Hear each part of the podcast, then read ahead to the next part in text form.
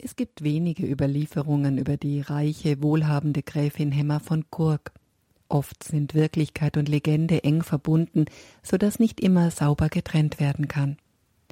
Doch ergibt sich bei der Betrachtung all der verfügbaren Quellen das Bild einer beeindruckenden Frau, die auch für die heutige Zeit wichtige Impulse geben kann. Den Legenden nach wird Hemmer von Gurk in Peilenstein, dem heutigen Pistanji in Slowenien, um das Jahr 980 geboren und stammt aus dem Geschlecht des Grafen von Friesach-Zeltschach. Doch bereits in jungen Jahren verliert Hemmer ihre Eltern. Um das Jahr 1010 wird sie mit Graf Wilhelm von Friesach und an der Sahn vermählt und schenkt diesem einen Sohn. Die Legende berichtet von zwei Söhnen. 26 Jahre später, im Jahr 1036, wird Hemmers Mann, der dem Kaiser treu geblieben ist, vom aufständischen und mittlerweile abgesetzten Kärntner Herzog Adalbero von Eppenstein ermordet. Eine andere Schilderung mit dem Tod Wilhelms auf einer Pilgerreise gehört ebenfalls zu den Legenden. Nicht ganz zu klären sind auch die Umstände, ob der Sohn bzw. die Söhne bei einem Aufstand der Bergknappen getötet worden sind. Mit vielen Frauen ihrer Zeit teilt Hemmer nun das Schicksal, bereits in jungen Jahren Kind und Mann zu verlieren und als Witwe zurückzubleiben. Die Großmutter Hemmers, über die nachweislich Quellen erhalten sind, war zweifellos ein Vorbild für Hemmer. Zu den umfangreichen Besitzungen, die sie von ihrer Großmutter immer geerbt hat, kommen die ebenso großen Güter aus dem Besitz ihres Mannes und dessen Familie.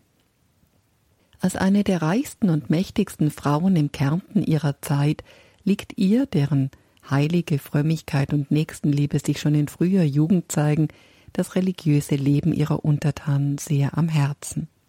Eine größere Anzahl von Pfarrkirchen, neun oder mehr, gehen auf ihre Gründung zurück, was auch zur Schaffung zahlreicher Arbeitsplätze führt und die soziale, geistige und geistliche Versorgung breitester Bevölkerungskreise auf lange Zeit sichert. Ihr Lebenswerk aber ist sicherlich die Stiftung des Frauenklosters Gurk, dem sie viele ihrer Güter vermacht, und des Männerklosters in Admont. All dies trägt entscheidend zur Christianisierung bei, denn zuvor gab es kaum mehr als zwanzig Kirchen in Kärnten. Die Gründung des Benediktinerklosters in der Obersteiermark wird erst Jahre nach ihrem Tod verwirklicht. Die Vollendung des Frauenstiftes in Gurk kann Hemmer jedoch noch selbst erleben. Am 15. August des Jahres 1042 oder 43 wird die erste Kirche in Gurk der Gottesmutter geweiht. In Gurk tritt sie unter Äbtissin Ida wohl in jenem Jahr selbst als Laienschwester in dieses Kloster ein, das mit Nonnen aus Salzburg besiedelt ist. Wenige Jahre nach der Vollendung dieses Werkes, das genaue Jahr ist nicht bekannt, verstirbt Hemmer und wird in der Klosterkirche beigesetzt. Die Erinnerung an Hemmer als eine gerechte Herrin wird deutlich durch die Legende vom gerechten Lohn. Am Abend entlohnt Hemmer die beim Kirchenbau in Gurk beschäftigten Arbeiter selbst. Als einmal einer von ihnen über die geringe Entlohnung murrt, lässt Hemmer ihn in einen gut gefüllten Geldsack greifen, mit der Aufforderung, er solle sich nehmen, was ihm seiner Meinung nach zustehe. Doch es gelingt ihm nicht mehr zu greifen, als Hemmer ihm immer gegeben hat und als er ohnehin bekommen hätte. Der Rest entrinnt seinen Fingern. Vor allem aber bleibt Hemmer lebendig in der Erinnerung als fromme Frau, die angesichts der ihr widerfahrenen Schicksalsschläge weder rebellierte noch verzweifelte, sondern alles Leid, das ihr zugestoßen ist, als Ratschluss Gottes mit Blick auf die Gottesmutter Maria zum Guten wenden konnte. Diese und andere Erinnerungen führten schon bald Menschen aus Kärnten, aus der Steiermark und aus dem heutigen Slowenien, also aus den ehemaligen Wirkungsstätten Hemmers, nach Gurk zu ihrem Grab. Viele erlangten auf Fürbitte Hemmers Rat, Trost und Heilung. So wird seit Jahrhunderten der Todestag der heiligen Hemmer alljährlich am 27. Juni in Gurk festlich gefeiert. Hemmers Reliquien kommen 1174 in die große von 100 Säulen geprägte Krypta der Kathedrale in Gurk, in der ihre Geschichte auf sechs großen Tafeln dargestellt wird. Ab 1228 wird ein umfangreicher Katalog an Wundertaten zusammengestellt, die Gläubige durch die Fürsprache der Hämmer erfahren haben. Mehr als 160 sind bis heute dokumentiert. Auch zwei wundersame Erweckungen von Kindern werden berichtet. 1287 wird Hemmers Grab von Vertretern des Domkapitels geöffnet. Die Auffindung des Leichnams am 21. November 1287 gilt späterhin als Recognitio, als Anerkennung zumindest ihrer Seligkeit. Danach vermehren sich an Hemmers Grab Legenden und Wunder. So verwundert es nicht, dass im Jahr 1400 die Menschen in großer Zahl zum Grab der Hämmer nach Gurk pilgern. Um 1370 ist sogar von einem Wächter vor ihrem Grab die Rede. Verehrt wurde und wird sie besonders für ihre Wohltätigkeit, Gläubigkeit und Gerechtigkeit. Die Einleitung des Prozesses zu ihrer Heiligsprechung beginnt 1466, wird jedoch erst 1938, über 650 Jahre später, durch Papst Pius XI., der selbst in seiner Sozialenzyklika für einen gerechten Lohn eintrat, abgeschlossen. Das Zentrum der Hämmerverehrung ist ihr Grab in der Krypta des Gurker Domes. Das Durchkriechen unter dem Sarkophag gilt als hilfreich bei Geburten. In einer Ecke der Krypta befindet sich der Hämmerstein, ein grüner Chloridschieferstein, auf dem der Legende nach Hämmer den Bau des Domes überwacht haben soll – so sollen Wünsche, die auf dem Stein sitzend getätigt werden, in Erfüllung gehen. Vom Nachlasshemmer sind nur noch ein Ring und ein Halsgeschmeide aus Rauchtopaz zum Zeichen ihrer Witwentrauer erhalten.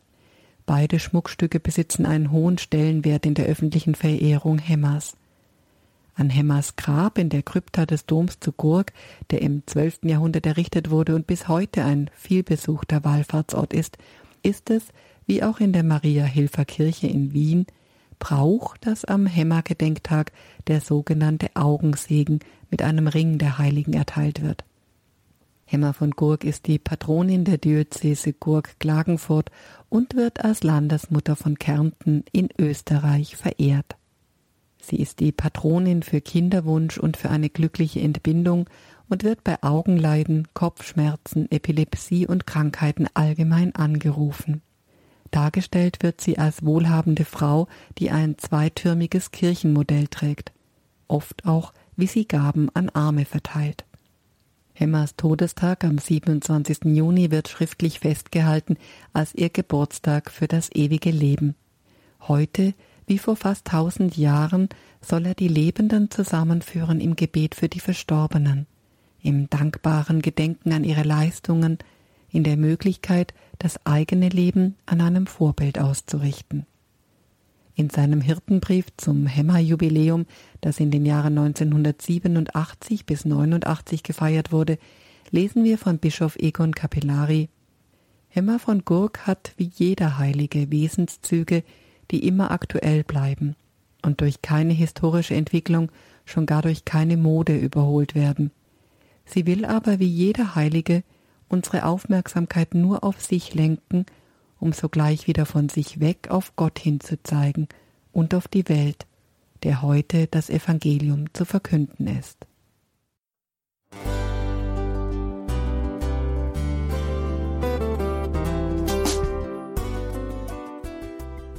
Liebe Zuhörerinnen und Zuhörer, vielen Dank, dass Sie unser CD- und Podcast-Angebot in Anspruch nehmen.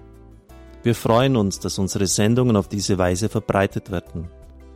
Dieser Dienst ist für Sie kostenlos. Für uns ist er allerdings mit einem nicht unerheblichen finanziellen Aufwand verbunden. Deshalb sind wir für jede Spende dankbar. Alle Bankverbindungen unserer Spendenkontos können Sie über unsere Homepage horeb.org unter dem Menüpunkt Spenden einsehen. Dort besteht auch die Möglichkeit, online zu spenden natürlich nach den neuesten Sicherheitsstandards. Sie können diese Informationen auch bei unserem Hörerservice unter der Telefonnummer 08328 921 110 erfragen. Ich wiederhole die Rufnummer 08328 921 110. Vergelt's Gott für Ihre Unterstützung. Ihr Pfarrer Kocher.